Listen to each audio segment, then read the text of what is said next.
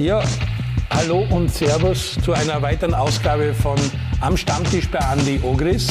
Ähm, ich kann es gar nicht glauben, wenn mich der Ogris angerufen hat und gesagt hat, er hat den Raphael Holzhaus eingeladen für den Stammtisch. Ich glaube, du zerbombst weiter die belgische Liga und auf einmal wir sagen das, neunter aus. Es ist quasi noch im Grunddurchgang das Ende da. Äh, was ist da los gewesen? Wie, wie konnte das passieren? Ja, bitter natürlich, aber wenn man sich die ganze Saison anschaut, äh, eigentlich seit dem ersten Spieltag immer unter die Top 8 gewesen. Und dann tut es natürlich schon weh, äh, wenn du am letzten Spieltag rausfällst. Aber ich habe das auch jetzt schon öfters in den letzten Interviews gesagt. Muss man realistisch ansehen, wir sind als Aufsteiger, haben eine grandiose Saison gespielt und im Endeffekt muss trotzdem stolz sein auf den neunten Platz. Andi, du hast den Raphael Holzhaus eingeladen. Warum? Warum? Seit wann kennst du ihn? Was taugt ihm so? Warum wusste er unbedingt zu uns an den Stammtisch kommen? Ja, erstens einmal hat er eine überragende Saison gespielt in Belgien. Dann kommt natürlich auch das Nahverhältnis vom, vom Rafa zum Hermann dazu. Das ist unser Physio, der Hermann Gruppenfellner, das ist ein gemeinsamer Freund von uns. Und über diese Schiene haben wir das halt. Ich habe auch nicht gewusst, dass er schon fertig ist mit der Saison. Ich habe zwar gewusst, sie sind nicht in dem Playoff, aber man denkt, vielleicht muss er noch bleiben. Aber der Hermann hat mich dann informiert, dass der Rafa da ist und dann haben wir das natürlich sofort ausgenutzt, weil, weil der Rafa sicher einer ist, der uns viel zu erzählen hat. Ja, vor allem hast du eine sensationelle Entwicklung gemacht. Also wir haben ja mitgekriegt, wie du nach der Auszeit äh, in die Schweiz gegangen bist. Grasshoppers ist auch nicht so toll gelaufen. Vertrag aufgelöst und bist irgendwo angedockt. Und das war ja eine recht spannende Zeit. Steigt man auf, steigt man nicht auf. Du musstest an der zweiten Liga bleiben. Hast gesagt, okay, jetzt habe ich schon trainiert, jetzt habe ich vorbereitet, bleibe ich da, dann seid Aufsteiger. Und dein Marktwert ist irgendwo durch ja. die Decke gegangen. Also was ist da passiert in der Zeit? Hast du dich sofort wohlgefühlt? Ja, war auf jeden Fall spannend und verrückte Zeit natürlich. Ich habe verhandelt das erste Mal dann mit Berschott und da war eigentlich das Thema ganz klar, dass sie planen für die erste Liga und ja, im Endeffekt war es vielleicht dann für mich auch gar nicht so schlecht, dass wir in der zweiten Liga waren. Da hat man das alles auch mal kennengelernt. Und wir haben halt eine Top-Mannschaft gehabt, wie ich schon gesagt habe, die war plan für die erste, erste Liga. Und so sind wir zusammengewachsen und das gibt halt uns auch, dann glaube ich, hat uns jetzt den Schwung in die erste Liga mitgenommen, dass wir eingespielt waren, dass jeder gewusst hat, was, was jeder Spieler kann. Und so hat sich das dann entwickelt. Muss man ein bisschen ausholen. Beerschot kennt nicht jeder und es war Geld da, weil auch ein saudischer Prinz dort äh, Geld reinsteckt. Der ist auch in Sheffield tätig und ihr seid ein Verein, den er eben auch unterstützt. Habt ein paar mit Suzuki aus Japan den einen oder anderen guten Spieler geholt. Und äh, ja, seid in Antwerpen beheimatet. Muss man dazu sagen, das ist ein, ein, ein geiles Stadion, weil das war 1920 Olympiastadion, Olympiastadion also 1920 Olympia in Antwerpen hat eigentlich niemand am Radar. Knapp geht sich knapp nicht aus. War noch Schwarz-Weiß-Fernsehen oder? Nein, aber, aber es ist ein cooler Verein, es ist ein cooles Umfeld, es ist eine coole Stadt, coole Stadien. Also bist, bist rundum happy und sofort dort angekommen? Ja, spannend. Ich habe mir dann auch ein bisschen die Geschichte halt angehört vom Verein. Also war 2013 dann bankrott, hat dann von der sechsten oder siebten Liga anfangen müssen wieder. Und ja, wenn man aber trotzdem die Fankultur dort anschaut, da waren dann auch in der fünften, sechsten Liga 7.000, 8.000 Zuschauer. Und jetzt merkst du einfach die positive Stimmung. Natürlich ist jetzt schade, wirst meist eigentlich in der zweiten Liga, hast nun mal eine Riesenparty bis in die Morgenstunden eigentlich und das tut halt dann schon weh. Spielst eine überragende Saison, normal jedes Spiel ist die Hütte voll, da brennt es normal. Aber ich glaube, wir haben das Beste daraus gemacht und äh, die Fans sind auch glücklich, dass sie uns spielen sind am Wochenende. Und das ist dann für alle beide Seiten schön. Das war dein erster Titel quasi, oder? Stimmt, ja. Obwohl mit der Austria einmal zweiter Platz, das ist eigentlich auch wie ein Titel. Weil Salzburg war ja da oder ist noch immer, genau, ist ja noch immer in einer ganz anderen Liga. Aber das war der erste offizielle Titel, ja. In Belgien ist es da auch so ähnlich wie in Österreich, dass eine Mannschaft von weg marschiert, in dem Fall Brücke. Ist die so stark wie Salzburg in der österreichischen Liga? Weil man muss ja sagen, Belgien, Österreich ist eigentlich auf Augenhöhe. Die sind in der, in der in der Fünfjahreswertung Neunter, wir sind Zehnter. Wenn man jetzt bereinigt, dann fällt der Superjahr aus. Nächstes Jahr sind sie Zwölfter, wir Zehnter. Also wir matchen uns so mit Belgien ein bisschen um den Platz zehn. Die haben auch fünf Europacup-Starter. Ist es vergleichbar? Na, ich glaube halt schon, äh, vergleichbar ja, aber es ist halt schon, dass dort halt mit 18 Mannschaften die Liga schon ein bisschen breiter aufgestellt ist, dass du dort schon halt dann mit Gent, Genk, äh, Standard Lüttich, Anderlecht schon so sechs, sieben Mannschaften hast, die was so auf einem richtig, richtig guten Niveau spielen. Und das, glaube ich, macht den Unterschied aus bei uns dann in Österreich mit Salzburg, Lask, Rapid und im besten Fall halt die Austria sind es dann doch nur vier Mannschaften. Und das, glaube ich, ist der größte Unterschied.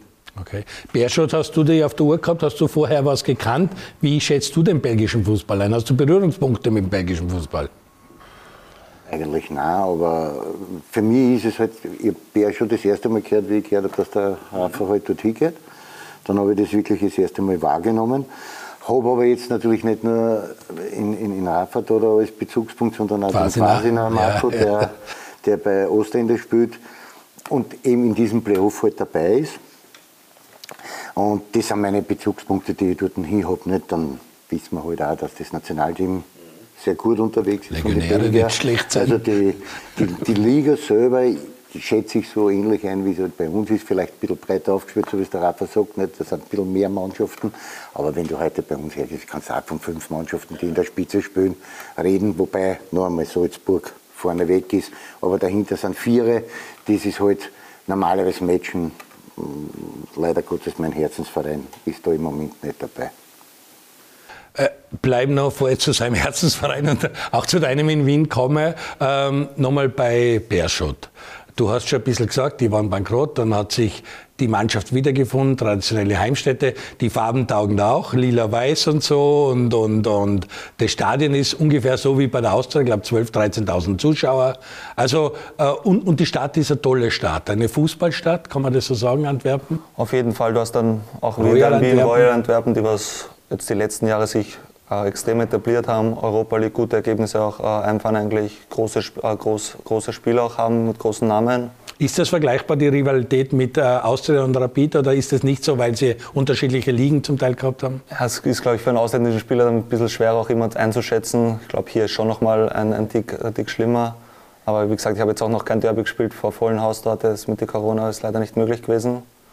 Aber sonst die Stadt war wunderschön, äh, gut zum Leben. Da habe ja speziell ich in meiner Karriere eigentlich immer Glück gehabt, in Stationen gespielt, wo Top-Städte auch waren, ob das in Stuttgart war, Wien, Zürich und jetzt halt in Antwerpen. Und ja, ich glaube, ich bin auch so ein Spieler, der was das braucht, der was das außenrum auch braucht und das ist dort so 100% geben. Das hast du verdient, nachdem du in Wiener Neustadt geboren bist. Genau. da muss die Weltstädte gehen. Na, äh, aber ist das für dich auch immer ein, ein, ein Kriterium, wo du hingehst, dass die Lebensqualität, dass das Umfeld auch passen muss? Ist das, äh, nimmt man das nice to have oder ist das schon ein, etwas, auf was du schaust? Ich würde ich würd schon sagen, auf, auf, das schaue ich schon und das ist mir schon wichtig, weil wie gesagt, wenn ich mich außerhalb des Platzes wohlfühle, dann kann ich am Platz auch die Leistung füllen, äh, bringen und wenn das nicht so ist, dann bin ich auch überzeugt, dass der Spieler sich nicht wohlfühlt und, und dann beim, beim Verein nicht alles geben kann und das war bei mir jetzt die letzten Jahre eigentlich immer der Fall und deshalb glaube ich, läuft es auch gut. Also ich muss gestehen, ich habe es dir nicht zugetraut, dass du dort so explodierst, weil du bist doch als Sechser bei der Austria nicht so in Erscheinung getreten und hast dann an einer anderen Position gespielt, kommst nach Belgien, äh, bist auf einmal offensiver eingebaut, spielst nicht mehr den klassischen Sechser. Ich meine, du hast dort einen Marktwert von 8 bis 900.000 gehabt, dann sei es aufgestiegen, da ist auf 2 Mille gestiegen, jetzt hast du einen Vertrag unterschrieben, inzwischen bist glaube ich der wertvollste Spieler von Berschot mit 4,2, 4,3 1,3 Millionen Marktwert. Was ist da passiert? Warum bist du auf einmal mehr nach vorne gezogen? Wenn die Leute älter werden, geht es mehr nach hinten eigentlich. Na, erstens mal kommt es halt, glaube ich, immer am Trainertyp auch an, wo er dich sieht, wo das ist. Aber für mich, ich glaube halt, für mich persönlich, so schlecht ist auch nicht gelaufen. Ich habe die zwei Jahre bei der Austria, habe ich in der einen Saison 25 Scorerpunkte gehabt, in der zweiten Saison 26 und jetzt sind es halt 32. Und natürlich, jetzt spiele ich ein bisschen offensiver. Dann hast du mehr Aktionen auch noch äh, im Spiel nach vorne. Aber glaube ich, von den Statistiken her habe ich mich da die letzten Jahre auch nicht verstecken müssen. Das stimmt, das stimmt. Hast du ihm, äh, hast du, äh, siehst du ihn weiter vorne? Hast du das schon vorher gewusst, dass er dort eigentlich besser aufgekommen ist im offensiven Mittelfeld? Ja, ich, er sagt es ja richtig. Nicht? Jeder Trainer hat seine eigene Philosophie. Der Thorsten Fink hat in, in Rafa halt mehr oder weniger, hat es ja immer wieder so betont, also so ein Quarterback, wo er von hinten das Spiel aufbaut. Ich habe ihn immer weiter offensiver gesehen. Also ich hätte ihn immer lieber hinter die, nicht vielleicht den typischen Zehner, ja. aber so die, den Achter, der so das Bindeglied zwischen Sechser und Zehner ist, weil ich glaube, da ist er ganz gut aufgekommen. Er hat einen, einen riesen linken Fuß mit denen er halt viele, viele Dinge gut machen kann. Also der, er hat das Auge dazu, er hat den Fuß dazu, dass er eben auch im gegnerischer, im letzten Drittel, im Angriffsdrittel auch gefährlich sein kann. Das hat er mir bei der Außer teilweise für mich mhm. aber zu weit hinten gespielt. Ich hätte ihn halt lieber offensiver gesehen. Ja, aber er sagt es selber, er hat, er hat alles bestätigt, weil die, die, die Scorerpunkte, die er gemacht hat, die kommen ja nicht von heute auf morgen. Und das ist jetzt nicht ein Zufall, sondern das kann man ja jetzt nachlesen. Statistiken sind ja heute alle ja. zum Sehen. Äh, das zahlt sich jetzt schon über Jahre hinweg. Und dann kann man nicht mehr von Zufall reden oder Klick reden, sondern das hat sich kontinuierlich aufgebaut. Das hat er bei der Austria angefangen. Dann war vielleicht einmal ein bisschen ein Durchhänger bei Zürich. Da hat's aber nicht, ist er nicht an ihm gegangen, sondern da war die ganze Mannschaft, glaube ich, nicht wirklich gut. Und jetzt ist er nach Belgien gegangen und dort hat er das wieder eindrucksvoll bestätigt. Damit ist er auf einem guten Weg. In weiterer Folge hat sich dann natürlich auch die Tür aufgemacht für ihn, für das österreichische Nationalteam. Und jetzt haben wir einen Spieler mehr, wo wir, wo wir reagieren können. Also ich finde, dass, dass er alles richtig gemacht hat und seinen richtigen Weg gegangen ist. Ja, sehr spannend. Sehr spannend, muss auch gratulieren, weil wirklich eine super Saison. Äh, man 16 Tore, 16 Scorerpunkte beim Tabellen 9. in Belgien, musst du nochmal dazu sagen, die haben auch eine Ligareform gemacht und das ist auch in Holland. Sie spielen dann oft Playoffs, wo sie eben äh, die Europacup-Plätze ausspielen. Jetzt sind acht übergeblieben, die ersten vier spielen um Meistertitel, in Rückrunde die zwei, äh, fünf bis acht spielen um die Europa League-Plätze. Also das System ist halt auch attraktiv für Fans, aber wenn halt keine Fans kommen dürfen, ist es schade. Aber man sieht es auch in Österreich, also schiebt sich dann alles ja. zusammen und kommt natürlich ein neues Spannungsmoment rein. Du hast erst gesagt, womit der Trainer hinstellt. Trainer ist bei dir ja nicht unwichtig. Ich meine, der ist ein halbes Jahr älter wie du. Will Still, allein der Name ist ein Traum. äh, englische Eltern und so, aber der ist zum Jänner gekommen davor. Der Trainer ist in die Major League Soccer abgewandert. Äh, Will Still, was ist das für ein Typ?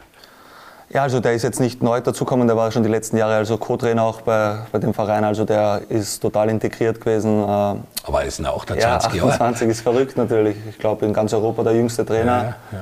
Aber man merkt halt schon seine Erfahrung. Er war damals schon mit 24 war er der jüngste Trainer in der belgischen zweiten Liga. Also hat er schon Erfahrungen, wie er mit Spielern genau, bei Lierse, wie er mit Spielern umgehen muss. Aber natürlich am ersten Moment, da denkst du schon, der ist ein Jahr, ein Jahr älter als du und ist schon Trainer. Oder nicht Jetzt mal. im Oktober und du im Februar, ja. das ist sechs Monate. Genau, ja. Und ja, aber er macht es gut. Er, er, hat die Mannschaft äh, 100% kann, da jeder Spieler hat ihn kannt. Und von Respekt her hat sich da nicht viel verändert. Äh, heutzutage im Fußball ist der Co-Trainer schon so ein wichtiges Glied auch innerhalb, innerhalb des Vereins. Und deshalb war es für ihn natürlich schon was Großes, aber für uns Spieler war es jetzt eigentlich nicht so, dass wir uns da fokussiert haben. Der ist jetzt so jung und so und so. Mhm. Als Legendär sagt man oft, Sprache ist wichtig. Hast du Flämisch gelernt? Kannst du Belgisch? Oder wie hast du da geholfen? Oder ist, seid ihr eine internationale Truppe? Ja, also verstehen tue ich schon alles, sprechen, da müssen wir noch dran arbeiten ein bisschen. Aber ja, das Haupt, Hauptthema ist Englisch, wird Englisch gesprochen und so wird bei uns die Meisterzeit, Meisterzeit kommuniziert. Und sonst lässt wieder Andi sagt, einen linken Fuß sprechen. Also hast du sehr schnell auch ein, ein, gutes Standing innerhalb der Mannschaft gemacht, schießt die Elfer und bist natürlich summen auf. Ich meine, mit, mit 32 Scorerpunkte ja, also die Mannschaft. Ich glaube, äh, heutzutage kann jeder Spieler auch dann schon im Internet nachlesen. Ich glaube, dass ich schon trotzdem, wo ich hingekommen bin, war ich 26. Ich glaube, ich habe schon eine gewisse Erfahrung gehabt, habe deutsche Bundesliga schon gespielt, habe mit Austria in der Europa League gespielt. Also war ich jetzt nicht so ein Unbekannter. Und natürlich äh, Standing kannst du dann immer nur mit Leistungen arbeiten. Und ja, die habe ich von Anfang an, glaube ich, dort auch gebracht. Und so hat sich das jetzt entwickelt. Und ja.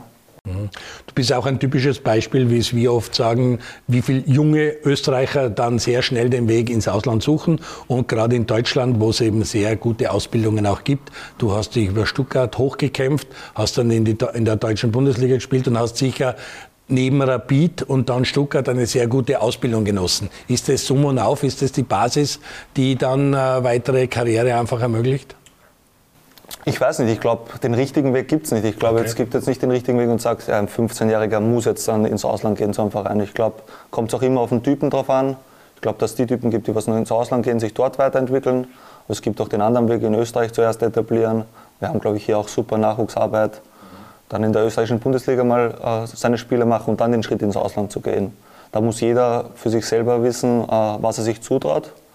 Und ich kann heute sagen, also wenn ich jetzt an 10 Jahre zurücktrete oder 15 Jahre, ich würde sofort wieder so machen. Allein von der Lebenserfahrung, was du da gelernt hast, du bist mit 15 weg von Haus, ohne Eltern, ohne Familie, ohne Freunde und bist auf dich selbst, äh, selbst gestellt. Diese Selbstständigkeit hilft dir dann auch am und Platz. Die, und die hilft dir dann für nicht nur, jetzt nicht nur für Fußball, sondern im ganzen Leben. Also, und deshalb würde ich den Schritt wieder machen. und bist natürlich auch sehr viel zurückgekommen. Du hast die U16, U17, U18, U19, U21, das jede Nachwuchsauswahl vom ÖFB bereichert. Also hast auch immer den Kontakt gehabt zu den Nationalmannschaften. Genau, ja. Also da, ich war, bin ja dann schon sehr, sehr früh einberufen worden von Andi Herzog in so 21-Team. Und ja, und ich habe ja immer gesagt, als Fußballer, glaube ich, gibt es nichts Größeres, als für sein eigenes Land zu spielen. Und das war natürlich schon ein Riesentraum, was ich mir da letztes Jahr dann in Erfüllung gegangen ist. Genau, im Herbst hatte ich Franco Foto kontaktiert, erstes Mal Einberufung ins A-Nationalteam. War was ganz Spezielles, nehme ich an. Ja, wie ich gesagt habe, ein Traum in Erfüllung, wenn du die Nationalhymne das erste Mal hörst, äh, kriegst Gänsehaut am ganzen Körper. Da war Glück auch, dass da Zuschauer erlaubt waren, war die ganze Familie ins Stadion in Klagenfurt. Und ja, den Tag vergisst man natürlich nie. Und jetzt steht die Euro vor der Tür. Andi, wir sind der Meinung, du hast das verdient und bist sicher im Großkader drin. Am 19. Mai werden wir es wissen. Da wird Franco äh, Foda mal den Großkader bekannt geben für die Euro. Ich meine, Amsterdam ist eine Station, Bukarest, äh, wir kennen die Gegner. Äh, wie sehr würde dich das freuen, die Euro als ein neues Highlight in deiner Karriere zu haben? Ja, keine Frage natürlich. Liegt am Ende dann nicht in meiner Hand. Ich habe, glaube ich, die Saison das Bestmögliche rausgeholt habe mich äh, probiert, Woche zu Woche zu, äh, zu präsentieren. Und ich denke, das ist mir gut gelungen, aber was im Endeffekt dann der Teamchef entscheidet, das werden wir dann am 19. sehen. Mhm.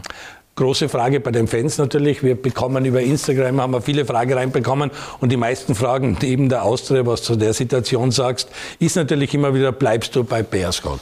Weil es hat natürlich Brücke schon Interesse gezeigt, Genk, Gent, also die großen belgischen Vereine sind nun nah auf dich aufmerksam geworden, aber auch Besiktas, die Türken haben sich immer schon um dich bemüht schon wie du bei der Austria gespielt hast, äh, weißt du schon, was du machst oder lass es auf dich zukommen? Hast gute Berater, Manager? Wie muss man sich das vorstellen? Was wird da im Sommer noch auf dich zukommen?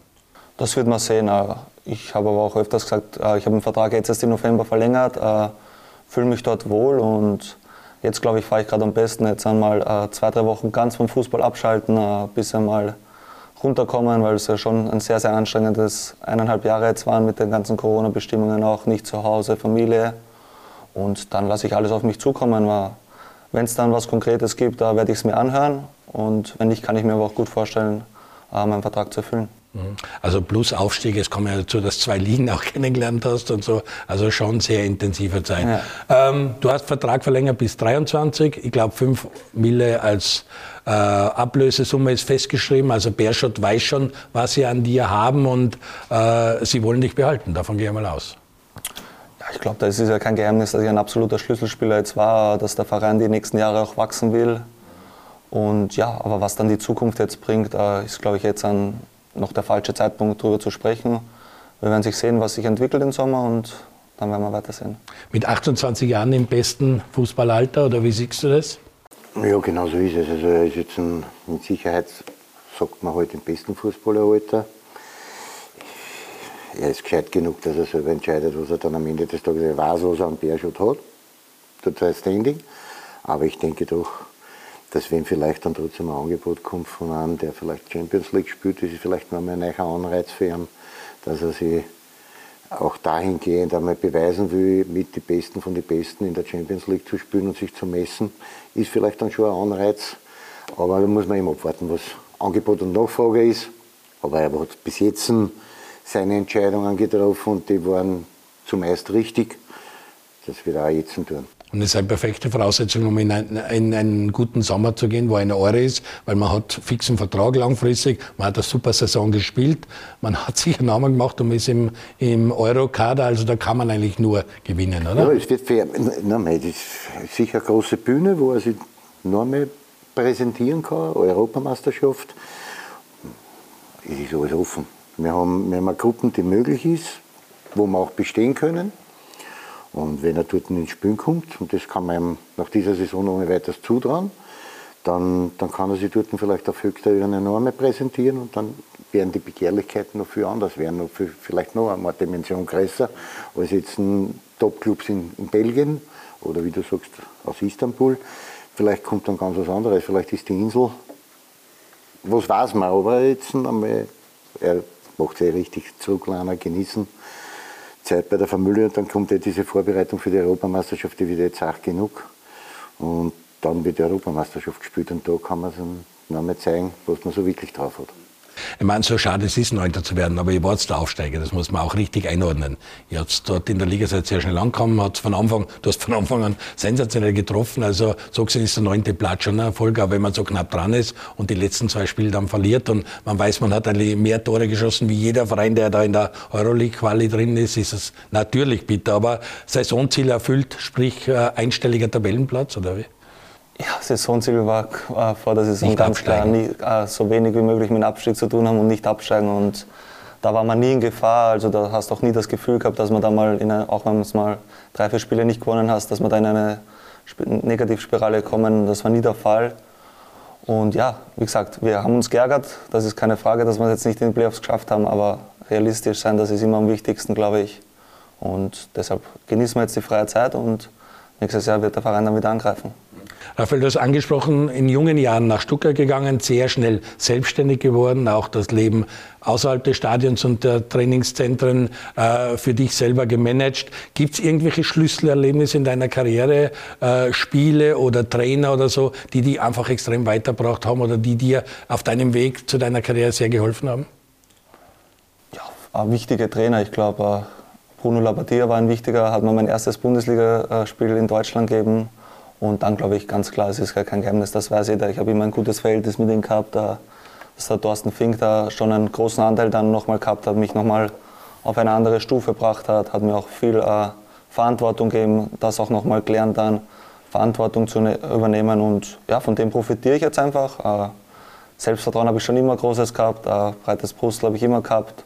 Ich weiß, was ich kann und aber da hat er mir nochmal vielleicht dann auf die nächste Stufe geholfen und glaube ich, da bin ich Ihnen am dankbarsten. Sehr gut. Ähm, du hast schon gesagt, du hast ihn immer ein bisschen offensiver gesehen. Ist das jetzt die Position oder hättest du für den Raphael sogar den einen oder anderen Tipp noch, wo er sich auch noch probieren könnte?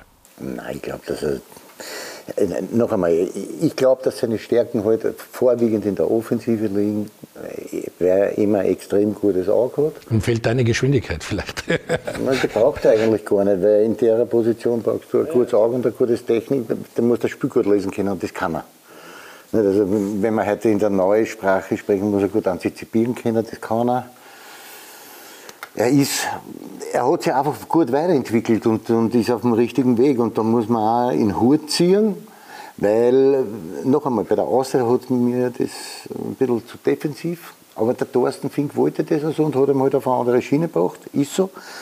Aber man sieht jetzt, wenn er weiter auffahren spielt, was er wirklich imstande ist. Ich meine, er hat ja bei der Austria auch schon genug Scorerpunkte gehabt, aber jetzt ist, glaube ich, noch einmal einen Ticken weitergegangen und er ist noch einmal einen Ticken gefestigter und noch einmal vielleicht noch ein bisschen mehr mit Selbstvertrauen ausgestattet und du siehst halt dann in der Offensive, was er wirklich imstande ist zu leisten. Und äh, ich freue mich für ihn und ziehe gar einen Hut, weil wir waren sie nicht immer eins. Okay. So ist es auch wiederum nicht. Also wir waren mit Sicherheit nicht die besten Freunde. Aber es ist so, wie es ist. Ich, ich, für meine Begriffe hat er sich toll weiterentwickelt und hat, hat eigentlich allen bewiesen, was er wirklich drauf hat. Ja, unbestritten. Also die Entwicklung ist da, die Zahlen sprechen für sich und die Leute fragen zum Teil, äh, spielst du aktuell die beste Saison deiner Karriere? Wie kannst du so gut flanken? Äh, woher kommt das? Der Andi hat auch schon deinen, deinen linken Fuß herausgehoben. Hast du da spezielles Training oder? Ich glaube, äh, schon seit ich ein Baby war eigentlich oder ein kleines Kind, äh, auf alles hinkaut, was sich bewegt hat. Äh, Oma und Opa können da viele Geschichten erzählen, wie viele Lampen da kaputt gegangen sind. Und ich glaube einfach, ja, also dass ich jetzt an, von Anfang an gesagt habe, ich trainiere nur meinen linken Fuß, an das denkst du gar nicht, wenn du ein kleines Kind bist. Ich glaube, es ist auch ein bisschen ein Geschenk dabei, dass du das hast. Und im Endeffekt war es dann einfach halt immer Schule aus, sofort raus, gegen alles, gegen alles treten, was ist. Und so lernst du das auch am besten, glaube ich. Gerade wenn du jetzt ansiehst, die Jugend, die braucht Spaß, die müssen Spaß haben am Fußball spielen. Das sage ich immer, ist das Wichtigste in den jungen Jahren. Und das habe ich immer gehabt und das glaube ich, dass das das Geheimnis war. Aber ein Spiel lesen können oder den Strategen zu spielen, äh, ist dir das auch von Anfang an gelegen oder warst du da von Anfang mehr der Goalgetter in jungen Jahren oder ist es, hat sich das sehr schnell herauskristallisiert, dass du eigentlich der Spielgestalter sein möchtest? Ja, ich glaube, ich habe mich halt immer einfach für das Spiel schon interessiert. Äh, ich liebe das, ich habe mein Hobby zum Beruf gemacht, das können nicht viele Menschen auf der Welt sagen. Und ja, ich genieße das, ich kann jeden Tag lernen. Ich lerne von jedem, äh, jeder Person, die was in dem Geschäft ist. So wie es der Andi gesagt hat, wir waren vielleicht nicht immer auf einer Linie, aber du lernst trotzdem von der Person. Und das musst du annehmen und das habe ich halt gelernt die letzten Jahre, dass du Kritik annehmen musst äh, von den richtigen Leuten und für das musst du offen sein und das war ich immer und deshalb glaube ich auch, dass ich mich so entwickelt habe. Um die Frage auch noch zu beantworten, ist es für dich deine beste Saison, die du gespielt hast?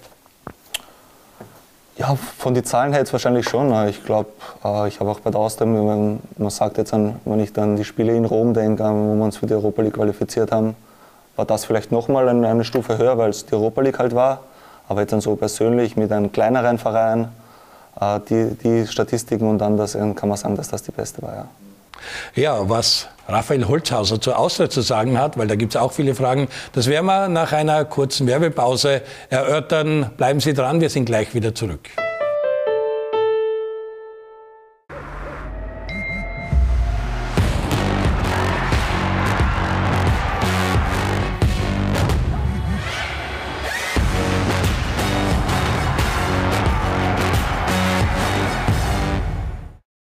Ehrlich. Für ein breites Angebot, allerhöchste Servicequalität und kleinste Preise gibt es nicht nur einen, sondern 15. Eisner Auto. 15 Mal in Wien, Niederösterreich, Kärnten, Burgenland und Osttirol. Ihr sagt 20 jetzt. Also ich schaue auch Liga 2. Ja gut, das ist auch schon wieder, das ist auch schon wieder heavy. Also aggressiv, aggressiv sein oder, oder ruhig. Läuft. Und alle anderen bitte. Da werden wir einen Versprecher reinhauen. Ha? Ich schaue auch zweite Liga. Ich schaue auch Liga 2. Ich schaue auch. Ich schaue auch.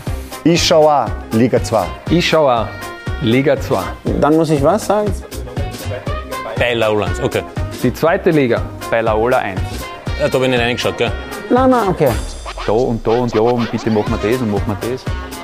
Ich schaue auch Liga 2. Neue Versuche, der Wahnsinn. Nochmal von vorne. Ich schaue auch Liga 2. Ich schaue auch Liga 2. Ich schaue auch Liga 2. Die zweite Liga live bei Laola 1. Top.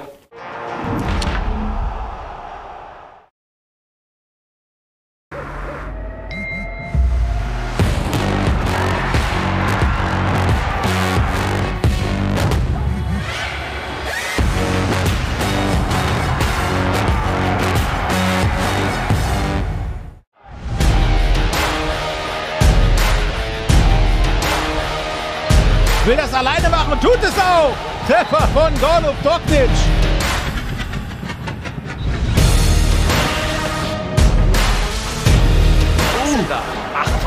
Oh, was war das denn, bitteschön? Oh, ho, ho, ho, wow!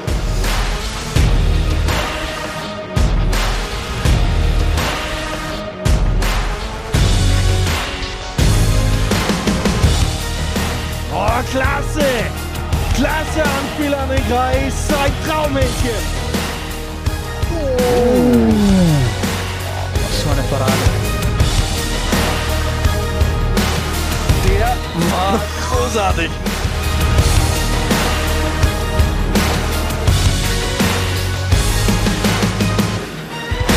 Guter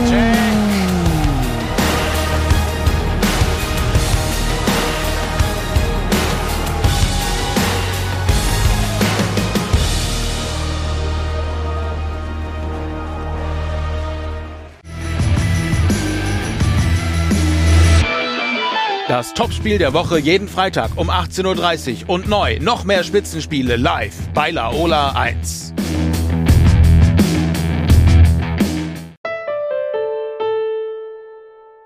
Ja, hallo, zurück aus der Werbepause. Ich habe zuerst vergessen zu sagen, die Zeiten sind nach wie vor schwierig. Wir haben uns getestet, wir haben Abstand, deswegen auch am Anfang die Maske. Weiter Maske tragen, weiter testen lassen, Abstand halten. Und äh, ja, der 19. Mai rückt näher, dann gibt es eine Öffnung. Bei der Austria, Raphael Holzhauser ist heute ja am Stammtisch beim Andi Ogris und Austria war ein Thema, auch bei den Fragen. Kannst du dir vorstellen, wieder zur Austria zurückzukehren? Wenn ja, was müsste passieren? Die kommt von meinem Schwiegersohn, die Frage. okay, was sagst du zur aktuellen Situation bei der Austria? Also die Austria ist in, auf Instagram immer wieder ein Thema und eine, äh, ja, auch für dich, hast du das von Belgien aus verfolgt, was da abgegangen ist? Wie beurteilst du die letzten Wochen und Monate bei der Austria? Äh, natürlich verfolge ich das. Äh, jetzt ein speziell äh, ist Marco Czuricin, ein sehr, sehr guter Freund von mir, äh, zur Austria gekommen. mit dem bin ich jetzt ständig in Kontakt. Und natürlich hat man die letzten Jahre verfolgt. Äh, Austria ist mein Herzensverein, das ist ohne Frage. Ich habe mich hier super wohl gefühlt, habe mich zu 100 Prozent mit dem Club, mit, mit den Fans identifiziert. Und natürlich äh, beobachtet man das. Und ja, wo die Austria jetzt steht, da braucht man nicht drüber reden, da hat sie nichts zu suchen. Austria ist, ist der größte Verein in Österreich für mich, äh, gehört immer unter die Top 3 ohne Wenn und Aber, gehört ins internationale Geschäft. Und ja, da drücke ich halt die Daumen, äh, dass so schnell wie möglich äh, wieder in die richtige Bank kommen. Mhm. Die Frage ist, wirst du einmal zurückkehren? Kannst du dir das vorstellen? Was müsste passieren, dass du zurückkommst? Natürlich kann ich mir das vorstellen, das ist, das ist gar keine Frage. Ich glaube, die Austria hätte auch die Chance gehabt, da, gerade nach dem Jahr, äh, wo es in Zürich nicht so gut gelaufen ist, wäre ich von meiner Seite schon offen gewesen. Äh, Hat es dann aber von der Austria keine Möglichkeit gegeben. Aber was die Zukunft dann bringt, äh, ich glaube, ich bin jetzt gerade im besten Alter, äh, will mich noch international auf der internationalen Bühne zeigen. Was die nächsten Jahre dann bringt, äh, bin ich für alles offen. Äh, bleiben wir noch kurz bei der Austria. Es ist ja jetzt sehr viel darüber geredet worden. Vielleicht mischst du dich auch ein, wie die Entwicklung der letzten Tage so ist. Ähm, Jetzt heißt es auch, äh, na gut, die Austria ist unten, Rapid ist oben, man braucht sich gegenseitig. Wie wichtig ist, dass beide Wiener Vereine wieder auf Augenhöhe kommen, dass dieses Wiener Derby wieder auch sportlich wertvoll ist, weil jetzt sind die in der Meistergruppe, die in der Quali-Gruppen und man sieht sich nicht auf dem Spielfeld? Ja, ohne Wenn und Aber. Die Spiele Rapid Austria, auf das wartet jeder Fan. Äh, das ist das, äh, für was du ins Stadion gehst. Da kochen die Emotionen hoch. Und das ist das Schöne in unserem Sport. Und ja, dass die Austria jetzt an der keine Lizenz bekommen soll. Also das war ja, wo ich das gehört habe, war es ein Riesenschock, weil das kannst du ja gar nicht vorstellen, die Austria nicht in der Bundesliga. Die Lizenz ist da. Wir haben letztens noch gesprochen, schaffen sie es, schaffen sie es nicht. Äh, der Präsident Hensel hat sich letztens hingestellt und hat gesagt, der Peter Stöger wird uns schon weiterhelfen. Wenn wir ihn brauchen, dann wird er schon äh, uns Tipps geben. Obwohl der Peter Stöger gesagt hat, er ist jetzt weg und wird nicht mehr seine Funktion als Trainer und Sportdirektor ausüben. Jetzt soll es ein Gremium geben, das praktisch die vielen Verträge, wir haben es mehrmals angesprochen, 23 Verträge, aus Spieler, Staff, äh, Co-Trainers, Physiker, was, was auch immer, äh, wie siehst du die letzten Tage? Du bist am nächsten dran an dem Verein. Ja, vor allen Dingen müssen wir einmal, als Austrianer musst du froh sein, dass wir die Lizenz dann am Ende des Tages noch gekriegt haben, aber da kann man sich wiederum äh, wahrscheinlich in erster Linie an Raimund Harreiter bedanken, der dann die Initiative ergriffen hat und halt äh, viele, viele Leute wieder mobilisiert hat, die da, die, denen die Austria halt am Herzen liegt und deswegen haben wir am Ende des Tages die Lizenz bekommen. Jetzt heißt es natürlich, was macht man daraus? Wird entscheidend sein, ob man sie neu aufstellt oder ob man dieses alte Vorwasser wieder reinkommt und so weiter tut wie bisher. Dann wird man in, in einem Jahr wieder so dastehen. Und ich hoffe doch, dass jetzt die richtigen Schaufang Draht werden und dass sich der Verein auf neue Vier stellt und, und einfach probiert, äh, wieder von Null anzufangen. Es geht nicht anders und da musst du halt jetzt in der Ausbildung was weiterbringen. Du musst mit, mit, mit deinen Jungen, die du im, im Verein selber entwickelst, äh, was weiterbringen, weil die Schatuin ist leer und wir werden sie keine großen Transfer leisten können. Dann wird man abwarten müssen, inwieweit diese, dieser strategische Partner mit Insignia, was, was die jetzt dann vorhaben, inwieweit sie die wirklich einmal da jetzt dann einmischen und, und, und, und mittun, um die Austria wieder auf gesunde Füße zu stellen. Und zum Abschluss dann, ich meine, in AFA werden wir sie wahrscheinlich frühestens in sieben, acht Jahren wieder leisten können. Also so viel Zeit muss er uns geben, dann kann er wieder zurückkommen. Ja, wir haben aus den Nebentischen ja ein paar Zurufe gehört, so lange sind die Erfolge der Austria nicht zurück. Und du hast es auch mehrmals gesagt, von der Champions League zur jetzigen Situation, das ist relativ schnell gegangen. Und das Schöne im Fußball ist, dass es auch in die andere Richtung relativ schnell gehen kann, dass es schon ein, ein schnelllebiger Sport ist. Ja, aber nein, das, es ist auch so. Den letzten Titel haben wir 2013 geholt. Aber wir waren trotzdem unter Thorsten Fink, waren wir in der ersten Saison, glaube ich, waren wir Dritter, in der zweiten Saison waren wir Zweiter. Wir waren beide Saisonen in der Euroleague Gruppenphase vertreten und sind beide Male eigentlich sehr knapp, also in die K.O.-Spiele hätte man kommen können. Das, das sind trotzdem noch immer Erfolge für die Austria. Also es ist nicht so, dass man, dass man von 2013 auch immer alles nur falsch gemacht haben. Es waren schon Sachen dabei, die richtig gut waren. Wir waren auch im Cup-Finale. Das eine Mal, wann war das? 2015? 15, ja. ja. Also noch einmal, es, es gibt schon Dinge, aber es sind viele Dinge falsch gelaufen in den letzten zwei Jahren oder zwei, drei Jahren. Und da, da müssen wir halt jetzt die Konsequenzen daraus ziehen und die Menschen, die das halt verursacht haben, sollten den Anstand haben, das Gefühl habe ich schon. Das Gefühl habe ich schon, dass das ein Schock war für die ganze Austria-Familie und dass das auch ein reiniges Gewitter sein kann und dass man jetzt ja auch hört, na so ist es nicht, dass die Verträge jetzt alle unterschrieben sind. Äh, es geistern viele Namen schon miteinander, von Ernst Baumeister bis weiß ich wohin. Äh, Gibt es Personen, wo du sagst, die müssten jetzt äh, ans Ruder kommen? Nein, wenn ich, wenn du jetzt einen sagst, kannst du ihn nur verbrennen? Oder? Nein, um das geht es ja gar nicht, weil erstens einmal weiß ich es nicht, weil es mich auch in dem Fall nicht interessiert. Es, sind, es müssen wie du jetzt sagst, also müssen die richtigen Leute jetzt in die richtigen Positionen müssen halt die Schlüsse ziehen. Und wer jetzt dann, ich meine, die richtige Vorgehensweise wäre jetzt einmal irgendeinen sportlichen Leiter wieder zu finden und dieser sportliche Leiter muss dann den richtigen Trainer finden. Es muss relativ schnell gehen. So ist der richtige Weg. Es wäre jetzt vielleicht sogar wieder falsch, wenn man jetzt zuerst einmal einen Trainer holt und erst im Nachhinein einen sportlichen Leiter holt. Das ist der falsche Zugang für mich. Und da muss man halt schauen. Und da muss man halt schauen, was man, was man wirklich an Spielermaterial überhat. Ich meine, es ist der Mani Sakaria ist mittlerweile bei Sturm, der Mondschein anscheinend beim, beim, beim, beim Lask. Es sind Begehrlichkeiten für den einen oder anderen Spieler auch oder ob das der Wimmer ist, ob das der Pichler ist, ob das Fitz. der Fitz ist. Also man muss schon aufpassen, dass man da das wirklich im Auge behaltet, weil sonst steht man mit gar keiner Mannschaft da und dann kommt man nächstes Jahr automatisch in die Probleme wiederum, aber auf sportlicher Natur, dass man es vielleicht gar nicht schafft. Also heißt, es wartet viel Aufgabe für Austria, für die Verantwortlichen und dann werden wir schauen, das werden spannende Zeiten jetzt die nächsten ein, zwei Monate, wie, wie sie sich da ausrichten und wie sie sich aufstellen. Ich drücke die Daumen trotzdem, das ist mein Herzensverein, aber äh, wirklich schwierige Zeiten, auf die, die da auf die Austria-Fans zukommen. Mhm.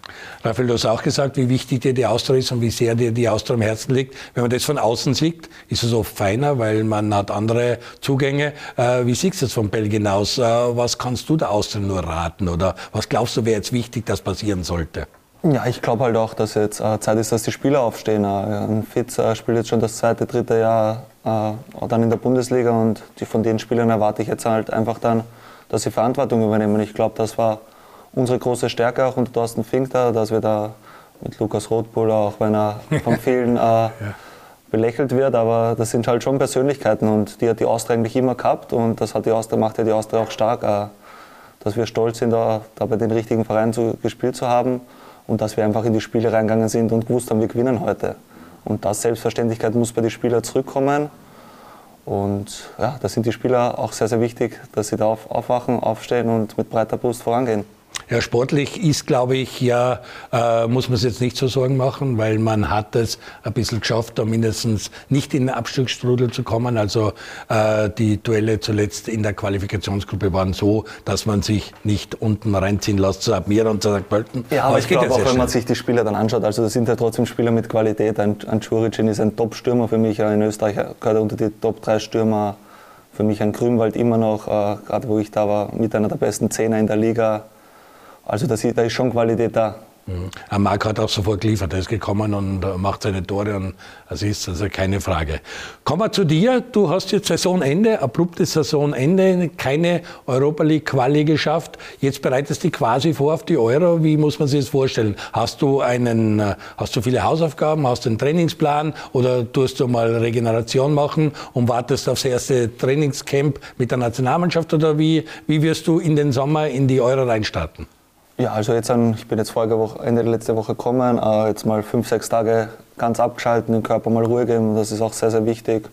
Und ja, jetzt an die nächsten Tage starte ich da mit meinem Programm und ja, dann wird man sehen. Äh, Machst du Alleintraining oder schließt sich irgendwann Verein oder was an? Na, alleine, alleine, ja. Okay. Ich bin da gut versorgt, habe äh, gute Leute um mich, die was mich da gut, gut hinkriegen. Gerade mit dem Hermann auch, äh, der Andi vorher schon gesagt, guter Freund von uns, der was uns da extrem hilft. Und ja, da gilt es einfach fit werden und dann wird man sehen, äh, ob ich in Großkater dabei bin. Und da dann so gut wie möglich zu präsentieren. Mhm. Mit der ganzen Sporttherapie, der Andi hat es auch schon mehrmal angesprochen, er ist noch groß geworden, da hat es einen Tormann-Trainer gegeben, das war der einzige neben Cheftrainer. Inzwischen hat sie ja wirklich sehr viele Physios und Therapie- und Co-Trainer, Assistenztrainer, Videoanalysten und so. Der ganze Staff, äh, äh, wie empfindest du das momentan? Ist das richtig cool? Cool, weiß ich nicht. Wichtig, wichtig, extrem wichtig. Ich glaube, der Körper ist unser Kapital. Wir Fußballer haben nicht so lange Zeit. Und ja, da gilt es so lange wie möglich den Körper auf optimalen Zustand zu halten. Und das ist auch was, wo ich die letzten Jahre gelernt habe, mehr darauf zu achten. Und ist extrem wichtig für uns Spitzensportler. Hast du in der Ernährung irgendwas umgestellt oder hast du in der, in der Trainingssteuerung irgendwas anders gemacht? Weil irgendwo möchte ich immer noch wissen, weil für mich hast du schon wirklich eine Riesenentwicklung gemacht, äh, weg von Austria über die Schweiz nach Belgien. Na, also, dass ich jetzt eine, eine komplette Ernährung umgestellt habe, so, so ein Typ war ich nie. Also, ich, ich gönne mir schon hin und wieder was, das gehört auch gehört auch dazu. Wie ich gesagt habe, du brauchst, äh, musst dich wohlfühlen in deinem Körper, dann kannst du die Leistungen bringen. Aber ich glaube speziell da in der äh, Körperpflege, nach, nach dem Training, Behandlungen, am Abend dann nochmal Stretch und so, da habe ich noch schon mal einen großen Sprung gemacht die letzten Jahre. Ja. Mhm. Äh, kommen wir zu Euro. Äh, was, ist, was darf sich der Fan in Österreich ausrechnen? Wir haben immer das Problem, dass wir sehr schnell Himmelhoch jauchzend sind, zu Tode betrübt. Unter Marcel Koller waren wir schon im Halbfinale der EM 2016. Dann war die Riesenenttäuschung in der Vorrunde ausgeschieden, auch wenn, dieser, wenn der Stangenschuss vom Alaba gegen Ungarn eingeht und nicht ausgeht. Das kennen wir, die ganze Geschichte. Diesmal will man weiter sein, will die Fehler der Vorbereitung zum Teil nicht mehr machen. Es wird jetzt eine intensive Vorbereitung, es wird eine sehr spezielle Euro mit eben Spielen in Bukarest und in Amsterdam, Nordmazedonien, die Niederlande, äh, Ukraine. Äh, hast du dich schon vertraut gemacht mit den Gegnern? Was ist zu erwarten? Ja, erstmal, äh, wenn man jetzt an, äh, sieht, die Qualität von der Mannschaft, also die ist schon enorm, das muss man schon sagen. Und wenn man die letzten Lehrgänge jetzt auch sieht, da darf man nicht vergessen, mit den ganzen Corona-Maßnahmen, dann äh, bist du nur kurz zusammen, hast vielleicht nur ein, zwei Trainings und dann geht geht schon zum Spiel. Glaube ich, ist das jetzt schon gut und wichtig für die Mannschaft, da, dass sie dann zusammenkommt, etwas länger Zeit hat, äh, zusammen sich einzuspielen, äh, Automatismen reinbekommen. Das ist das Um und Auf im Fußball, dass du Abläufe drinnen hast und dann ist, glaube ich, alles möglich. Ja, wie gesagt, die Mannschaft braucht sich vor keinem verstecken mit der Qualität. Aber heutzutage, jede Mannschaft äh, hat schon Qualität, jede Mannschaft äh, weiß, wo das Tor steht. Und ja, da gibt es eine gute Vorbereitung. Und dann gehe ich aber schon äh, mit großer Zuversicht rein, dass das ein gutes Turnier wird. Kann das ein Vorteil für den Raphael sein, dass er jetzt schon seine Saison in Belgien beendet hat und sich jetzt regenerieren kann und dann aufbauen kann Richtung der ÖFB Teamcamps und damit nicht so kaputt ist wie vielleicht andere, die wirklich bis zum Schluss um einen Abstieg oder um einen Titel oder um was auch immer kämpfen müssen? Es kann ein Vorteil sein, aber es kann auch ein Nachteil sein, weil jetzt war er halt so richtig gut im, im Laufen. Weißt, wenn, wenn, du dann aus den rauskommst, dann, dann kommt dieser Cut und du musst dann wieder von Neuem anfangen. Jetzt ist klar, jetzt hat er eine lange Saison hinter sich oder vor allen Dingen eine lange Zeit, wo er halt nicht da war. Und jetzt muss er das halt auch einmal genießen, ist auch klar. Aber die, die Abläufe trotzdem, die Trainingsabläufe, und wenn du die noch so bemühst bei Einzeltrainings, fällt er halt dann trotzdem am Ende des Tages das Mannschaftstraining und da das Fußballspielen. Und da, das kann ein Vorteil sein, weil er dann frisch ist aber es kann auch ein Nachteil sein, weil wenn du den, den Lauf oder diese Automatismen oder, oder den, am gescheitesten ist, wenn man sagt Lauf, wenn der anreißt und dann auf einmal wieder bei Null anfangen muss, das ist dann vielleicht oftmals schwierig. Mhm. Aber da machst du wenig Sorgen, du hast das Selbstvertrauen, du weißt, dass du ja. funktionierst auf dem Punkt. Das glaube ich schon. Also da habe ich schon das Selbstvertrauen. Natürlich, ja, wenn du vielleicht in den Rhythmus drinnen bist, wie es Andi sagt, dann, dann bleibst du da. Aber ich glaube, wie ich schon gesagt habe, eine sehr anstrengende Saison, alle Spiele gespielt. Äh, tut das jetzt vielleicht auch gut, ein kurzer Cut und dann wieder voll anzugreifen. Ja, man muss auch dazu sagen, dass die Vorbereitung eh lang genug sein wird. Ja, eh. Nicht, also das, die Vorbereitung, die sie für die Europameisterschaft haben, das wird einer teilweise dann noch ein klein wenig. Spricht der Raphael eh zu Recht an, das ist ja, ja in letzter Zeit so kurz gewesen. Wenn dann die Termine hast, dass du wirklich drei Spiele hast in einer Ding, haben wir auch schon gesagt, das ist eigentlich ein Wahnsinn, weil da kannst du dann, musst mit zwei Mannschaften spielen. Wir haben das ja besprochen, auch mit Andi Herzog hier am Stammtisch. Ähm, da tut man vielleicht auch dem, dem Franco Foda ein bisschen Unrecht, weil er jetzt eben auf Ergebnisfußball aus war, nicht so attraktiv gespielt hat. Aber wenn er jetzt einmal längere Periode hat, dass er mit dem Kader gut arbeiten kann, Nochmal, ich habe das ja letztes Mal auch schon gesagt. Also, es ist wirklich, wir, wir lernen sich wirklich ein bisschen viel aus dem Fenster aus, der Österreicher oder der österreichische Fan, sagen wir so, weil wir haben ja eh 8 Millionen Teamchefs. Ich glaube, dass wir mit Franco Foda einen Teamchef haben, der, der uns noch einmal einen Schritt weitergebracht hat, nach dem Marcel Koller. Marcel Koller war eher der, der uns einmal hinten stabilisiert hat. Aber mit Franco Foda haben wir jetzt einen Teamchef, der, der uns variabler gemacht hat. In, in vielen Dingen. Taktischer Natur. Wir können für mehr Systeme spielen, als wir es vielleicht unter, unter Marcel Koller können haben. Und vor allen Dingen, wir können Ausfälle von wichtigen Spielen für besser kaschieren weil man in der Breite da Bestes Beispiel. Rafa dazu bei, weil wir in der Breite einfach nur besser aufgestellt sind. Also wenn uns jetzt einmal ein wichtiger Spieler ausfällt, dann haben wir nicht das große Problem, den noch zu besetzen. Wir haben also große Qualität in dieser Mannschaft und davon erwarte ich mir ganz einfach, wenn wir, wenn wir das alles umsetzen können, dann können wir wirklich sehr weit kommen um nicht jetzt schon wieder die Loten, was Gott wie hochzusetzen. Aber wir haben eine Mannschaft, sagt der Rafa richtig, wir können jeden schlagen, aber wir können auch gegen jeden verlieren. Das ist halt das Thema. Es wird darauf ankommen, wie wir ins Turnier reinkommen. Ideal natürlich, wenn du dann Sieg erfährst. Und dann ist vieles möglich. Also mit der Mannschaft, ich traue der Mannschaft sehr viel zu und drücke die Daumen. Aber es wird ganz, ganz schwierig werden. Das breite Aufgestellte sehe ich auch so, weil 2016 war es definitiv so, dass es elf Freunde waren und die waren zu dem Zeitpunkt nicht alle fit. Da waren einige angeschlagen, haben trotzdem gespielt. Das ist jetzt nicht der Fall. Du hast wirklich einen, einen breiteren Teamkader und viele sehr fitte Spieler. Also wirst natürlich einen Marko Arnautovic brauchen, der ist ein Extraspieler. Also das so den einen oder anderen richtig guten, den haben wir ja noch im Talon, der ist jetzt nicht gekommen, aber hat in China gleich mächtig losgelegt. Drei Tore, also so wollen wir es sehen. Und dann mache ich mir auch keine Sorge, dass eine Euphorie entsteht. Es ist eine Frage auf Instagram auch gekommen, äh, wie ist die Atmosphäre in Belgien im Vergleich zu Österreich? Für dich schwer zu beantworten. und dort warst du nur mit Corona. Also kannst du eigentlich nur sagen, wie es in den Medien ist, wie die Leute dort den Fußball leben oder lieben. Ist das mit Österreich irgendwie zu vergleichen? Weil im Stadion, das kannst du schwer sagen mit Corona. Ja, kann ich schwer sagen. Wir haben auch nur, glaube ich, äh, von den 34 Spielen jetzt 7, 8 gehabt, wo auch so 3000 Zuschauer erlaubt waren. Aber da hat man natürlich schon gemerkt, dass die Leute äh, dieses Gefühl vermissen. Und sonst, ja, von den Medien her ist eigentlich äh, vergleichbar mit Österreich, hast auch deine Tageszeitungen und alles und da sind sie eigentlich ziemlich gleich. Mhm. Äh, Drumherum so, bei uns ist der Wintersport sehr wichtig, jedes Skirennen wird live übertragen und analysiert und im ORF tritt auch Skifahrer nach vorne auf. In Belgien das Fahrradfahren. Das sind Fahrradfahren. das die Radstars? ich denke mal so, die, genau. jetzt gerade die, die Frühjahrsklassiker und Lüttich, Pastor Lüttich oder Flandern-Rundfahrt genau, und die ganzen genau. Geschichten. Also. Ja, aber auch Fußball. Fußball ist ja schon ein großes Thema. Auch du hast mit Kevin De Bruyne, Eden Hazard schon super Weltstars eigentlich, Weltstars eigentlich, äh, sind nicht umsonst die Nummer 1 der Welt. Also da ist Fußball schon noch ein großes Thema. Ja, das denke ich mir. Aber neben Fußball eben der Radsport, Radsport was bei ja. uns eben der Skisport ist. Sonst das Leben in Antwerpen, ich meine, Pommes frites hören wir immer wieder und die Belgier Schokolade sind sie bekannt. Also hast du das auch schon, ist, äh, diese Klischees, passen die da? Ja, die passen, die passen. Gutes Bier, wissen wir. Dübel, genau, ja, Dübel. Na, aber natürlich gönnt man sich sowas auch mal nach einem, nach einem Sieg. Ja, aber sonst äh, wunderschön zum Leben. Äh, ich wohne direkt am Wasser. Du hast äh, keine weiten Auswärtsfahrten auch, bist äh, überall schnell. Also eine Stadt zum Pudelwohlfühlen. Mhm. Großes Thema die letzten Wochen waren auch, das ist bei uns auch ziemlich durch die Decke gegangen, Super League. Ich meine, da haben sehr viele Fans äh, von, von Istanbul bis äh, nach Glasgow und so sich zusammengetan, haben das relativ schnell abgedreht. Wie wurde das in, in Belgien wahrgenommen, so ähnlich wie in Österreich, weil wir hätten ja keinen Verein drinnen gehabt in der Super League?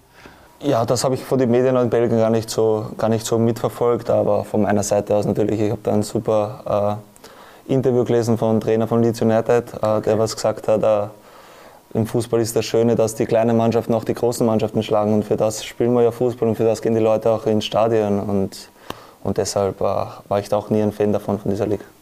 Und das ist in Belgien gegeben, dass dieser Wettbewerb da ist, dass jeder jeden schlagen kann und dass man sich gegenseitig äh, stärker macht. Genau, ja. Also dass unsere Fans speziell, wir haben jetzt diese Saison Brügge geschlagen, wir haben Anderlecht geschlagen, wir haben Genk geschlagen und als klare Außenseiter eigentlich. Und das ist ja das Schöne in unserem, in unserem, in unserem Business, dass jeder jeden schlagen kann heutzutage.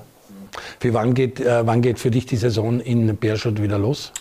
Äh, Also die Saison, der Saisonstart ist dann am 22. Juli, geht die neue Liga wieder los. Hast du schon ein bisschen was gehört, ob man sich verstärken will oder ob das, die Mannschaft so beieinander bleibt oder ist da noch vieles, so wie bei der Austria im Fluss?